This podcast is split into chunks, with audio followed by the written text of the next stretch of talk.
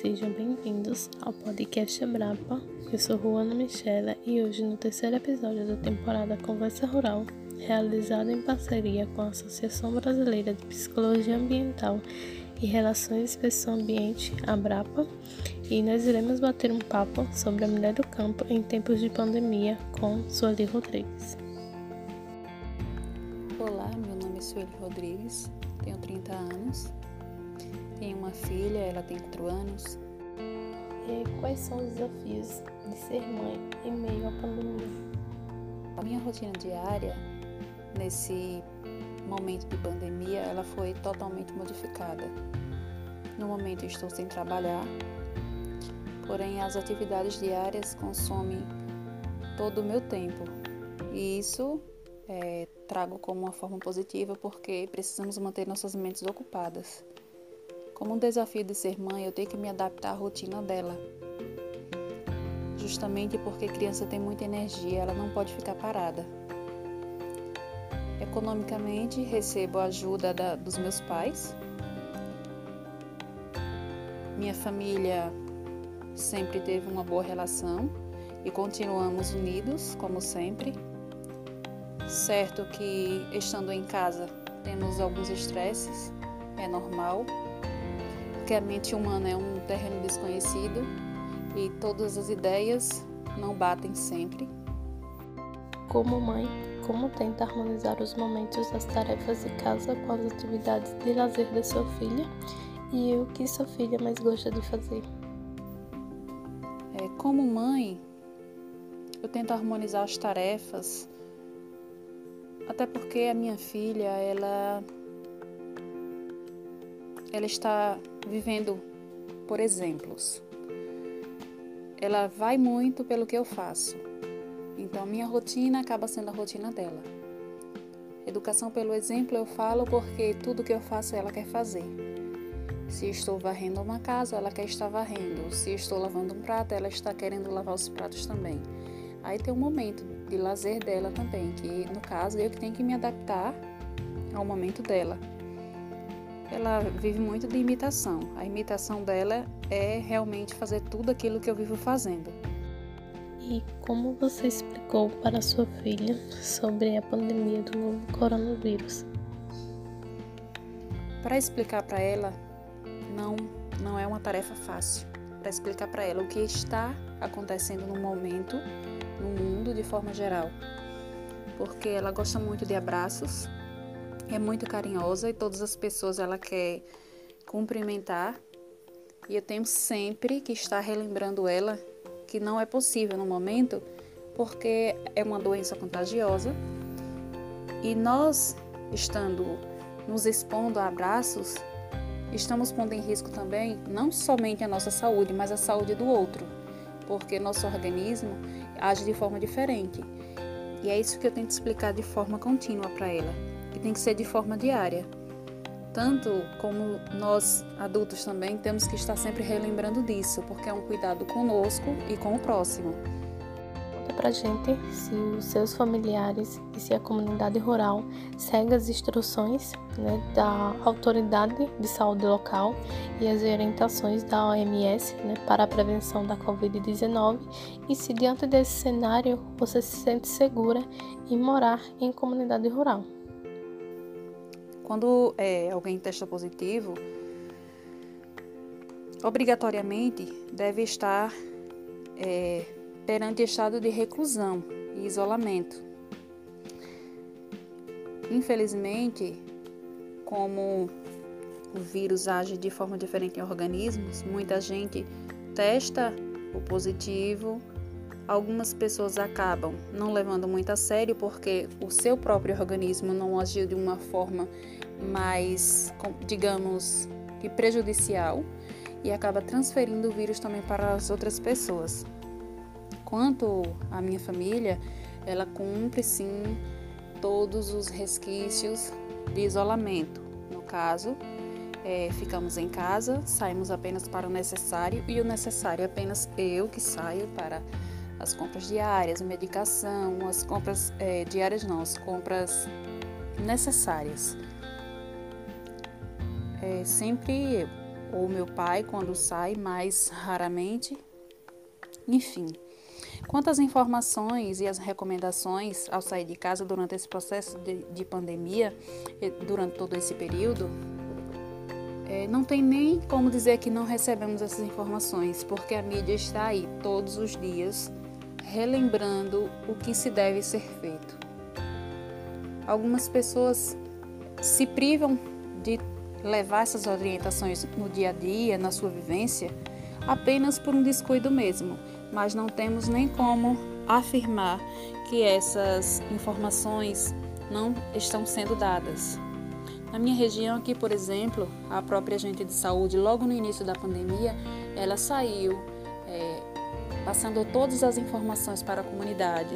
Ela fez um grupo de WhatsApp e diariamente ela tem alimentado esse grupo de WhatsApps com informações verídicas sobre a nossa região e passando todas as informações necessárias.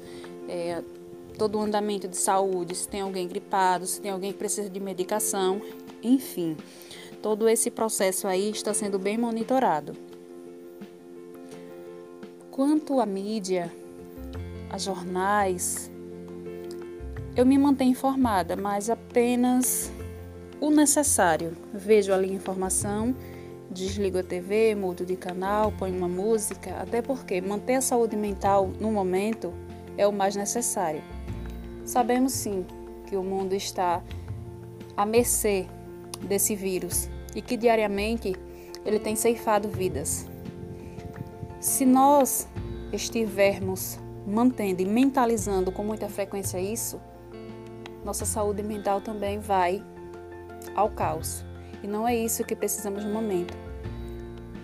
Atualmente, as pessoas elas estão muito focadas apenas nas mortes, não nas curas, não nas possibilidades, e é isso que acaba alastrando ainda mais, levando as pessoas à depressão, a estágio de estresse fora do normal. O estresse humano, sim, ele é decorrente. E isso é verídico. Passamos por esse estágio de estresse diariamente, mas estarmos levando todas essas informações e ingerindo ela de uma forma negativa, como tem sido normalmente, é o que está acabando adoecendo de forma mais negativa a toda a população. Diante das transformações advindas da pandemia do novo coronavírus, principalmente em relação com o meio ambiente, percebemos a importância da conexão com a natureza e de buscar alternativas mais saudáveis. E optar por uma alimentação adequada e saudável pode contribuir para a manutenção da saúde do indivíduo. Então, Sueli, conta pra gente né, como está a sua alimentação, se você recorre aos alimentos orgânicos ou aos alimentos produzidos com agrotóxico e se você se sente segura em consumir os alimentos produzidos em sua região. Quanto à alimentação, aqui em casa mesmo possuímos é, as nossas hortas orgânicas. Algumas pessoas consomem agrotóxico em excesso e trabalhando, na verdade, a realidade é que o agrotóxico hoje em dia é um suplemento para que a agricultura se mantenha firme, as lavouras, no caso. Mas aqui em família nós possuímos as hortas orgânicas, mas o que eu tenho a falar sobre os agrotóxicos é que para todo o processo precisa-se bastante higienização, porque nosso organismo é instável, nosso sistema imunológico precisa de, de cuidados maiores. É, nesse momento, não me sinto segura em consumir nada que venha a ser produzido pela comunidade. Porque os níveis de contaminação são grandes e não sabemos como esses alimentos estão sendo produzidos. É certo que todo alimento tem todo o processo, todo o cuidado para higienização antes do consumo. Porém, pela produção da comunidade apenas aquilo o básico que é necessário. Manter uma boa alimentação regrada por frutas, verduras, passando por todo aquele processo de higienização e tendo todo o cuidado ao recolher, a pegar qualquer coisa com terceiros. Como você se sente diante desse cenário atípico e o que você projeta para o futuro? Nesse cenário, eu particularmente me sinto frágil, me sinto impotente, porque não posso fazer muita coisa, apesar de ter vontade. Apenas instruir algumas pessoas a como lidar com o momento, dialogar com pessoas que eu vejo que estão em estágio de estresse muito elevado, com níveis de preocupações muito grandes, isso é normal, que é do ser humano manter-se é o medo para a reclusão, mas isso não é um fato positivo, que acaba levando as pessoas a um estágio de depressão profunda. O ideal para esse momento é procurar manter-se em atividade, procurar um lazer, fazer atividades frequentes, que é o que eu venho buscando fazer de forma diária. É, cantar para desestressar, enfim, manter uma rotina normal, apenas em casa e com cuidados, com todos os cuidados higienização das mãos, se sair para o que for necessário, sempre é, estar usando as máscaras e sempre higienizando as mãos, é claro. No início da entrevista, você contou para a gente que é formada em educação física. Então, como você visualiza sua profissão pós-pandemia? Para o meu futuro, digamos que, de toda forma, projetemos um futuro mas priorizamos de forma exata viver o agora, tempo presente. Temos que lidar com o futuro como uma projeção do momento presente, aproveitar o agora, intensificar os estudos, manter o conhecimento em dias, porque o futuro é o resultado daqueles que cultivamos agora no momento. A atualidade é o que vai definir o que seremos lá futuramente.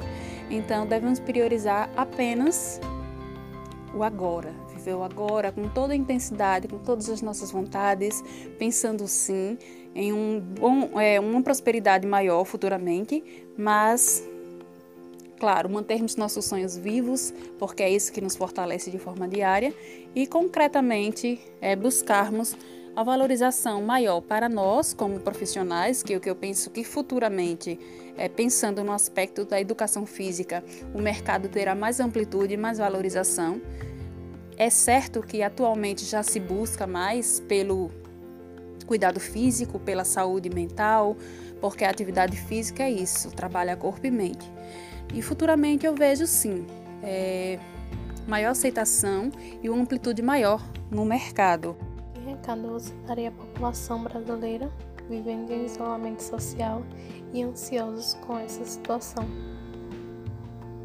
É, quanto é, a população, o que eu penso para esse aspecto da zona rural é que muita gente, mesmo sabendo é, do momento atual, ainda não tem noção do que vem acontecendo. Mesmo estando na zona rural, o que eu tenho a dizer para todas essas pessoas é se cuidem, se alimentem direito, tentem ficar em casa.